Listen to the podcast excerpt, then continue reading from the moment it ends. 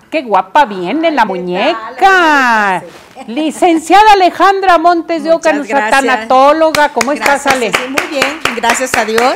Qué bonita. Ay, gracias. ¿A dónde va? No, a ningún lado. Hoy me dieron ganas de arreglar. Arriba corazones. Arriba corazones por ser inicio de semana. Ay, sí. Y muchas veces, a veces se antoja, fíjate, levantarse el ánimo y decir, ¿por qué no eh, usar los, los ajuares para las fiestas? Sino porque hoy quise ponerme bonita. Pues viene muy guapa mi muñeca y hoy un tema a tratar muy interesante, cómo afecta el duelo en las relaciones familiares. Este tema está padrísimo porque cómo afecta. Muchísimo. adelante. les voy a platicar que siempre en un duelo de este se, la familia se va a desequilibrar porque cada miembro de la familia está en determinada etapa de los duelos. Por lo tanto, hay alguna persona, por ejemplo, vamos a poner un ejemplo, si murió papá, tenemos que ver nosotros la radiografía desde qué edad tenía el papá o qué edad tenía la mamá. Si ya eran grandes o eran jóvenes, toda esa radiografía se tiene que ver y se tiene que inspeccionar y sobre todo entender, porque se dice que hacer cuidado paliativo o tanatología es un arte, porque hay que saber todas estas técnicas, ¿verdad? Segundo, este, es muy importante, si papá o mamá murieron cuando ya estaban muy grandes, este, empiezan a tomar, eh, dependiendo de la eh, etapa que esté cada uno, va a tomar el rol que se les va a hacer más fácil a cada uno.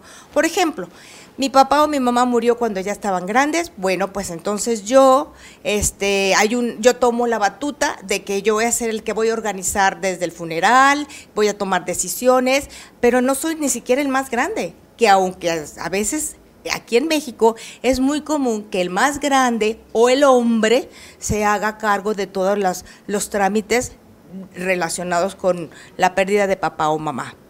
Pero ¿qué pasa? Muchas veces hemos visto ahorita últimamente que las mujeres se están despertando y que las mujeres a veces son más fuertes emocionalmente que los hombres y son las que empiezan a tomar decisiones. Esas decisiones, yo les quiero dejar este mensaje, son muy importantes que toda la familia, todo el sistema familiar, que son más o menos como 48 los que están alrededor de este, este duelo, empiecen a vivir su duelo y que no tomen decisiones arrebatadas como por ejemplo, ¿quién va a cuidar a mi papá? ¿Quién va a cuidar a mi mamá? Que se venga a mi casa. No, que se vaya a la tuya. Que la ponemos en una casa de asistencia o la ponemos en un asilo. Tranquilos, tranquilos. Primero, vivan su duelo. cada, uno, llórenlo con las etapas que les he platicado, que se las voy a recordar. Negación, eh, este, ira o enojo, negociación, depresión, tristeza profunda y aceptación. Esto es muy importante que sepan que toda la familia, todo el sistema eh, familiar, cuando hay una pérdida de un ser amado, está en desequilibrio. Es importante por eso que no se tomen decisiones hasta después. Claro que a la mera hora sí se tiene que tomar decisiones, pero después se pueden hablar tranquilamente las personas, todo el sistema familiar y saber a ver, a mí, ¿qué, qué, se me facilita para yo poder apoyar en este duelo familiar que tenemos?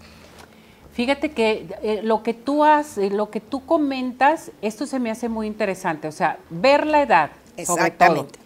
pero ver de qué manera, o sea, cómo murió, ¿sí? Ah, también. Si estuvo en el hospital, si estuvieron mucho tiempo en terapia intensiva, si tuvimos eh, de veras eh, mucho sufrimiento por meses, por años en un momento dado, o fue una muerte espontánea. todo esto implica también todo. en las relaciones familiares. Todo, todo implica, todo, por eso todos los duelos, todos los duelos tienen su, como su radiografía especial, incluso su familia, como los duelos que hemos platicado aquí, duelo repentino, duelo de enfermedad, eh, la edad, si, este, si hay niños pequeños, si no hay niños pequeños, si hay niños grandes, si incluso alguno de las personas o, hijos que, el papá o mamá murió, pero a lo mejor yo eh, mi, yo tuve yo un duelo atrasado y no lo he resuelto por una pérdida del negocio, del, eso también influye, todo influye, es, es importantísimo y es, es un duelo,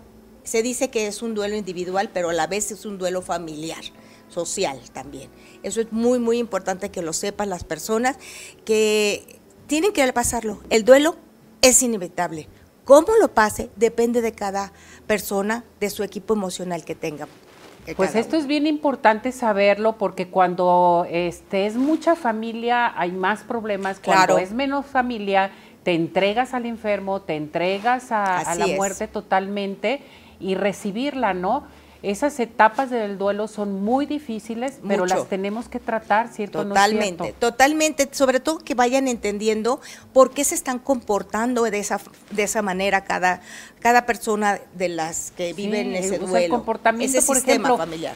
Si estuviste con tu familiar, que estuvo muy grave, que estuvo en terapia intensiva, te entregaste el 100%, tú ya llevas una etapa de tu duelo muy diferente a la hermana o al hermano que estuvo en estado, que estaba en Estados Unidos y que llegó y que tenía tiempo sin verlo, en fin. O sea, todo esto son altas y bajas. Altas y bajas. Y mira, si así hemos visto muchas veces que, por ejemplo, eh, como tú bien lo dices, hay este, familiares que se eh, abocan a cuidar más, no sé por qué, siempre dicen, yo me encargo de mi papá, o toman ese rol inconscientemente. Pero luego viene eh, familiares o hermanos que viven fuera o que ni siquiera están inmiscuidos en él en el tratamiento o en la enfermedad del papá y empiezan a opinar. Y empiezan a decir, y entonces como todos los sentimientos están a flor de piel, pues entonces empiezan los problemas en la familia y empieza la separación familiar, el dime direte, yo te dije, no te dije, si me dijiste, yo te dije así. Por eso hay que estar tranquilos y no tomar decisiones arrebatadas. Y esto es bien importante, para estar tranquilos, para llevar a cabo nuestro duelo, nuestras etapas de los duelos, hay que unirse en la familia y tomar realmente sesiones así es. de tanatología. Así es, sí. Y estamos para acompañarlos en su duelo y que vayan entendiendo cada etapa de duelo y cada familia y cada persona que está viviendo el duelo de ese sistema familiar sepan en qué etapa está cada quien y puedan entender el por qué y empiecen a tener tolerancia entre, entre el sistema familiar. Exactamente. ¿Tu número telefónico, muñeca? Sí, Ceci, con mucho gusto. En mi número celular es el triple tres 496 5456 y les invito a que visiten mis redes sociales. Estoy en Facebook como AMO-medio tanatóloga y en Instagram como Alejandra MDO. Gracias, que te vaya muy pues bien. Muchas gracias a ti. Igualmente. Cuídate. Gracias. gracias. Hasta luego. Bueno,